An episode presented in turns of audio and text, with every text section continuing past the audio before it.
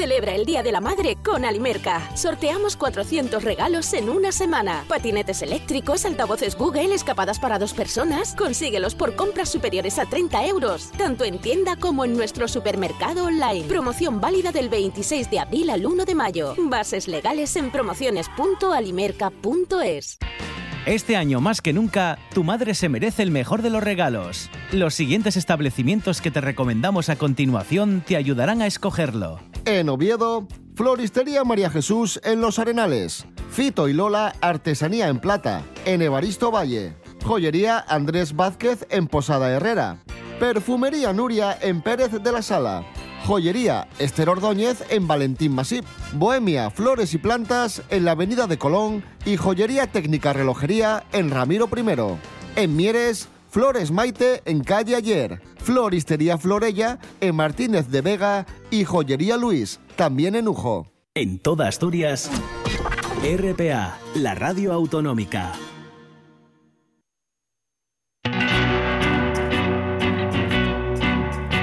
Llévate la lavadora, llévate la aspiradora, llévate. Llévate el secador de pelo. Llévate el horno microondas, el casete, la olla express, pero la radio es mía. La radio es mía. La radio es mía. Y quédate con todo lo demás. La radio es mía. Con Pachi Poncela. 12 y 42 minutos, hombre, se podía resumir de otra manera, pero parece que lo estamos haciendo bien, ¿no? Bueno, Bueno, me quedo oye, yo así como momento, más satisfecho, oye, íntimamente y está bien. socialmente también. Sí, sí, sí. ¿sabes? Como individuo y como grupo. Como miembro del cuerpo social y Sí, de sí, la sí. masa crítica. En, y de en este eso. caso son nuestras barbas las que hay, no que remojar, sino Cierto, copiar. Cierto, Mm. yo hoy me afeité, por cierto, ya hablando de todo un poco, y me puse un aftershave nuevo, que me Ah. regalaron una muestra, que huele más bien, y además parece como que te lo chupa la cara. Hace así. Te queda la cara más chupada, de hecho, cuando Ah, termina, mira, porque se te meten se para adentro los mete- se- pómulos. te salen los pómulos. Sí, señor. Vale. Hasta que sea la una menos cuarto, ya sabéis que Miguel Trevín eh, eh, está, está un poco malín, pero ya mejor. Eh, dejamos descansar a Miguel Fernández, que nos quería hablar, por cierto, de un músico que se nos fue esta semana, Fernando Menéndez Viejo. Hablaremos la próxima semana. Pero también se nos fue un astronauta que al que podríamos bautizar como el hombre que sí estuvo allí, pero realmente no pisó aquello. Sí. Que es Michael Collins, que se fue a la luna y que estuvo ahí, que lo dejaron ahí en la nave. Que ya te digo que yo voy y me mosqueo. Bueno, ¿eh? bueno, bueno, ¿Me bueno. traéis hasta aquí para esto? Luego nos va a contar Miguel Hombre, Martín, bueno. al que hemos hecho, al que, al que hemos asaltado vilmente, quién era este señor y sobre todo lo que tienes que tener, porque tú fíjate que te preparan, te conciencian, Sí. te- para ir a la luna y, y él me imagino que le concienciaron de mano para Pero saber que no iba a ahí bajar. está, seguramente el entrenamiento más duro fue el suyo de decir, no, te vas a quedar Sí. ahí, amigo. ¿En Sí. serio? Sí, sí. Esto que De me estás verdad, diciendo de que yo preparándome de astronauta El 30 años. entrenamiento Ulises se llama, que es el de Sí. no bajar, el de no ir. Uy. que te llaman las sirenas. Pues esto, esto absolutamente tiene- tiene- este, tuvieron que engancharlo también al, al palo mayor. Bueno, pero tenemos, antes de que llegue Miguel Martín, una F musical. Tengo que reconocer que hoy no sé, no sé quién es esta Pues mira, mujer que se pues nos dejó. Yo, que nos yo os dejó. cuento, yo os Se cuento que fue una tarde un poco triste ayer porque murió muy joven, con 62 años. No han aclarado las causas, pero bueno, no sé, no, Mm. tampoco hay por qué aventurarlas. Un talento que se prodigó mucho menos de lo que nos hubiera gustado, la australiana Anita Lane.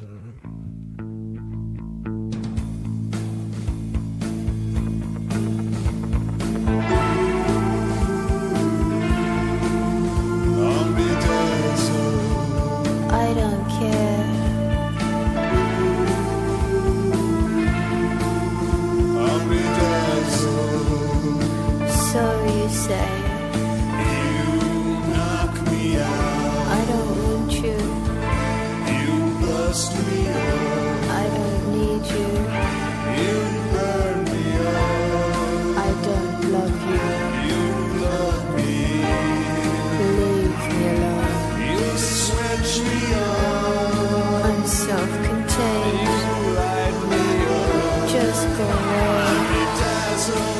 suena la música que le gusta a Caunedo. Sí, bueno, es una mezcla así de morfín, lo que estamos escuchando, ese bajo ahí muy de morfín, y el que está sonando por ahí es efectivamente Nick- Nicholas Edward Cave. Te iba a preguntar. Sí. Sí, ¿por qué? Porque Anita Lane, Anita Lane fue, estuvo con, era, ya digo, australiana, fue pareja de Nick Cave muy al principio, pero luego sobre todo fue amiga y compañera artística, tanto en Verde y Party, en el grupo súper, súper bestia, súper agresivo que tenían, pues ahí estaba ella incluyendo temas, sobre todo letras, muy buenas le- letras.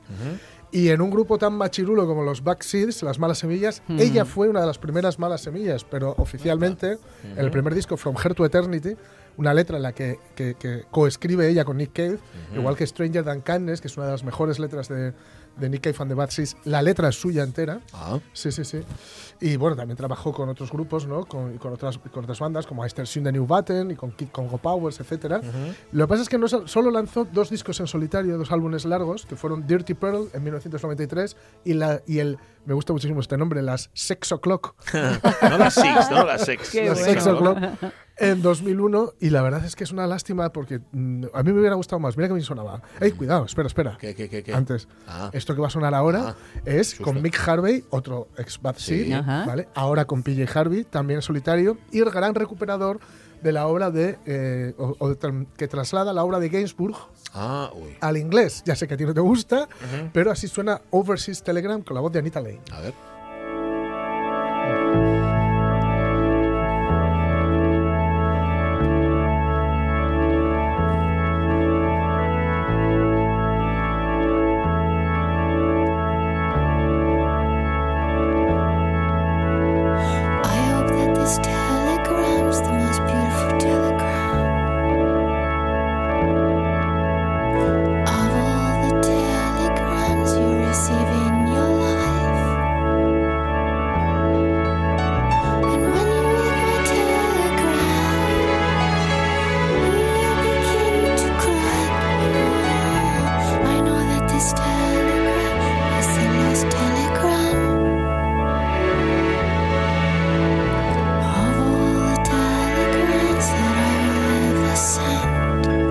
De gente que le gusta más la versión que, las versiones que hace Mick Harvey de Sí. Ser Gainsbourg que el propio Gainsbourg. ¿Eh? Pero bueno, el caso es que colaboran varios de los discos, Intoxicated Men, por ejemplo, que es en donde está esta canción. Sí. Y bueno, ya en solitario digo, a mí me hubiera gustado que se prodigara mucho más, pero hay una canción la que vamos a escuchar ahora para acabar que se llama The World's a Girl, que es una canción que muestra mucho lo que, lo que yo creo cómo lo hacía ella, con ciertas disonancias, con un, un rock con aires de folk eh, que no, no precisamente convencional y con letras muy cuidadas en melodías que a veces están como prendidas con alfileres, que es muy difícil, parece que no la va a encajar, pero la encaja, ¿no? Ah, Y con letras, digo, tan cuidadas, en una de estas, en, una, en esta letra en concreto, yo creo incluso ver una puya muy acertada al Nick Cave ochentero. Ah. Dice, cuando cerré los ojos me llevaste desde el pedestal hasta el abismo. mm, Mi alma estaba consumida, creí que estabas inspirado, pero solo estabas poseído. fumo. Pensé que iba a decir que se lo estabas colocado. Es la forma...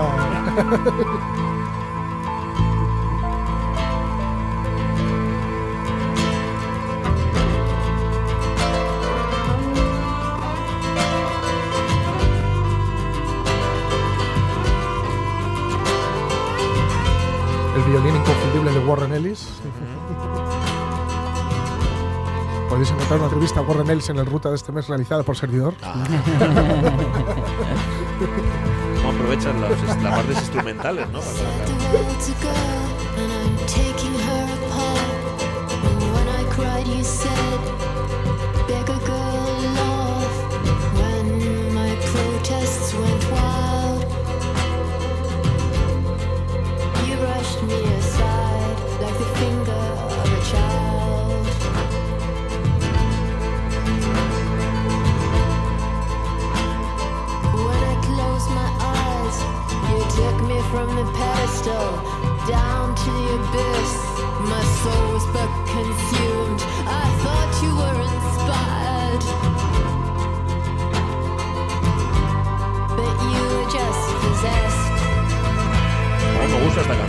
Muy buena. Sí, señor. Es muy buena. Está en el Dirty Pearl, en el disco del 93.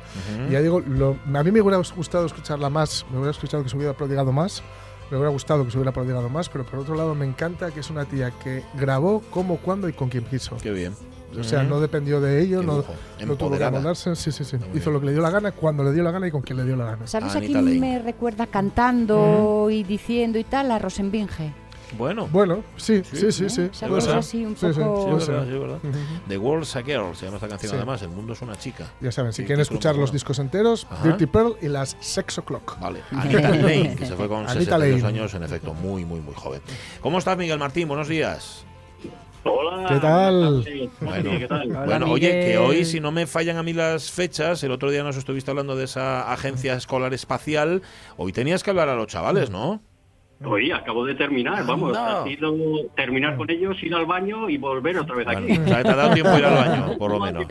Vale, vale, vale. Oye, que te ponían eh, te ponían ver eh, caritas o, o- o los veías, pues no sé si los veías a los chavales. Eh, sí, bueno, cuando hacían las preguntas sí que les veía, sí que les veía. Sí, sí, ha habido, no sé, eh, al principio han entrado tres, eh, seis aulas, me parece que eran, Sí. seis aulas, y después no sé si se han ido uniendo cada vez más y, y- y muy bien, la Qué verdad. bien. muy bien con, con los colegios públicos, eh, que esta iniciativa ha salido a partir de dos colegios públicos Ujú. de, Cierto. de Milet. Cierto, cierto, sí señor, y que se está expandiendo por todo el universo, que es de lo que se trata. Oye, eh, Michael Collins, Miguel, que por eso te llamábamos también, se ha ido el hombre que también estuvo allí, pero que como que no... El hombre que lo vio desde allí. Pero que vamos, que no pisó aquello. Sí.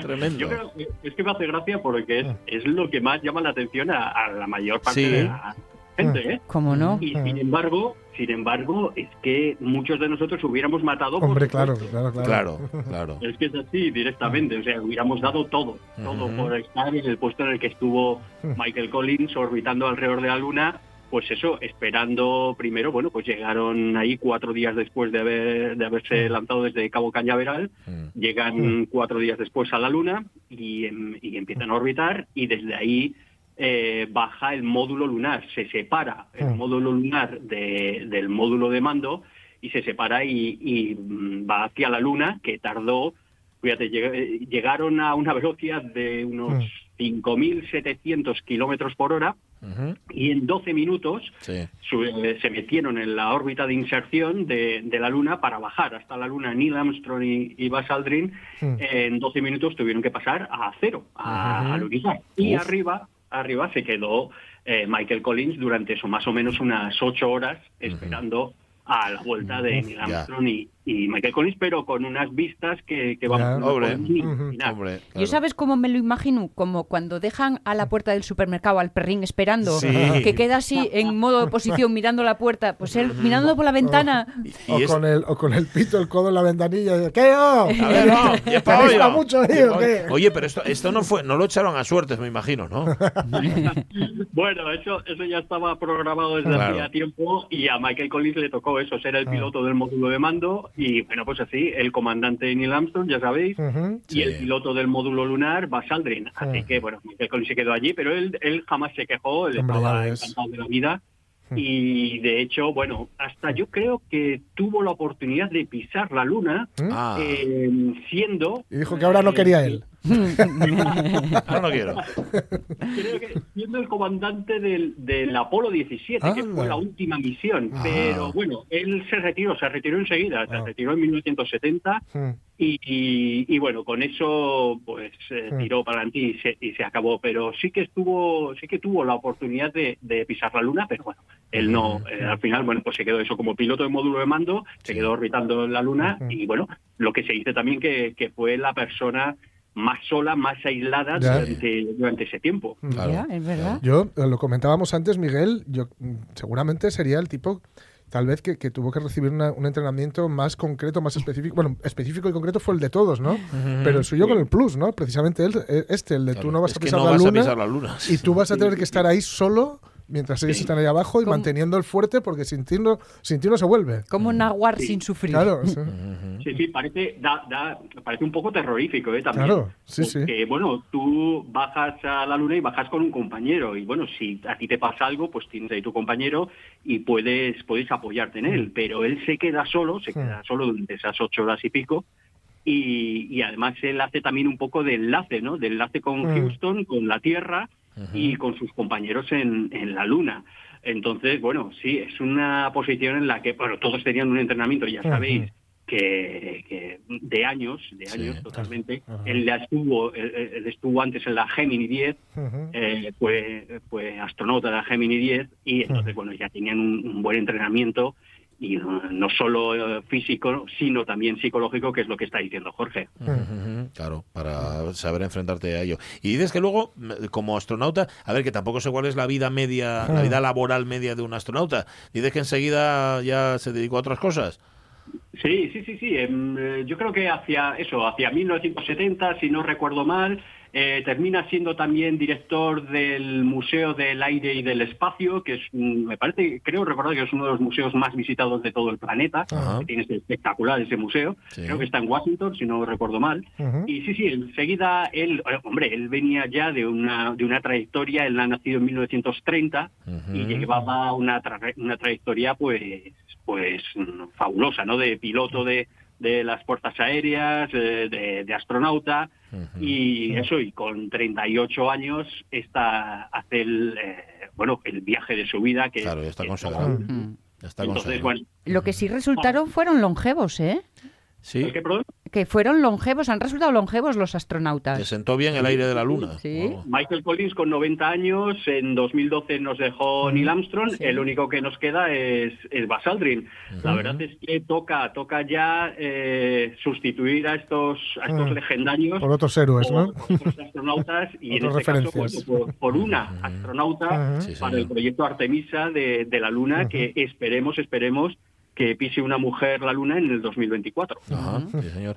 Alguien recordaba hoy por la mañana el, yo vamos lo escuchaba, el, la querencia tan tremenda, bueno, casi la obsesión que tenía Felipe de Edimburgo con la llegada de lo, del- del ser humano a la luna y de estos tres hombres a- con los cuales se entrevistó, por cierto, y esto lo cuenta eh, muy, chu- muy chulo el episodio de The Crown, cuando Felipe de Edimburgo Sí. estuvo con los tres astronautas y alguien hacía una similitud entre Michael Collins y Felipe de Edimburgo, porque Michael Collins se quedó a un paso de bajar a la luna y Felipe de Edimburgo estaba a un paso de ser rey, porque, porque, porque nunca lo fue. Oye, este Michael Collins nunca lo vivió como una frustración, sino todo lo contrario, ¿no?